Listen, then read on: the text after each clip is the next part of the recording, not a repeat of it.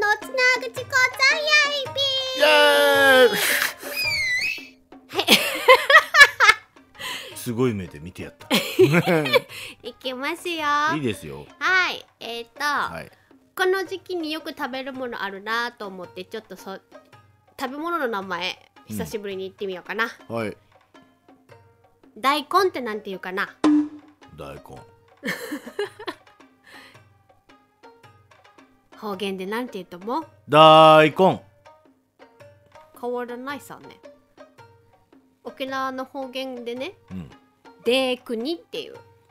でく に。まあまあまあ、大根っぽいっちゃぽいよわわな。かわからなくもないでしょわからなくもないでしょ大根、でくに。そう「でくに」ってい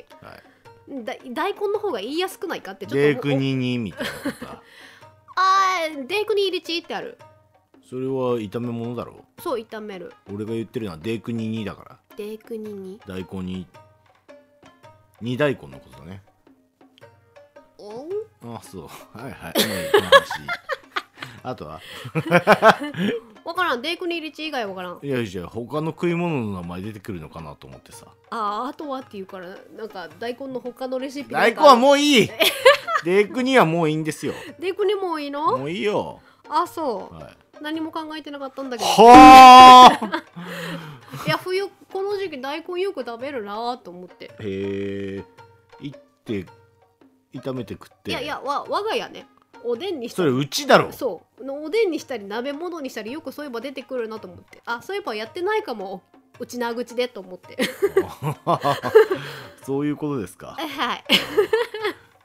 そう冬はなんとなく大活躍な食材さねまあそうだねでも沖縄で冬で食べてたかなって思うとちょっとわからないんだよねああ年がら年中食べてた気がするんだよねいやまああまあ年がら年中売っちゃいるさね、そりゃね言っちゃいますよ